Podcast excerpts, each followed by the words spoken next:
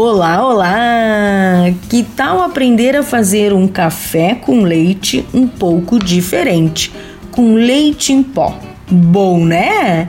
Então, anote aí. Você vai precisar de 500 ml de leite integral, 125 ml de creme de leite, 25 gramas de leite em pó, 100 gramas de chocolate branco, de sua preferência, mas bem raladinho, creme de avelã para decorar.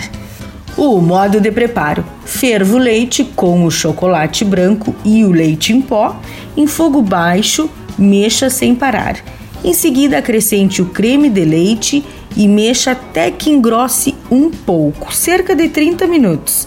Espalhe um pouco do creme de avelã em um pires e leve ao micro-ondas por 5 segundos, apenas para amolecer um pouco. Mergulhe as bordas das canecas no creme de avelã, preencha a caneca com o leite quente branco e polvilhe com um pouco de leite em pó.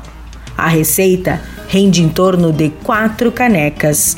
Bom, não é mesmo? Dica da Zana!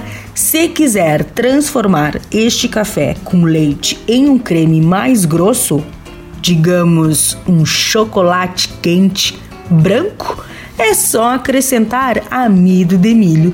E não se esqueça, se você perdeu esta ou qualquer outra receita, acesse o blog do Cozinha Viva, que está lá no portal Leovê.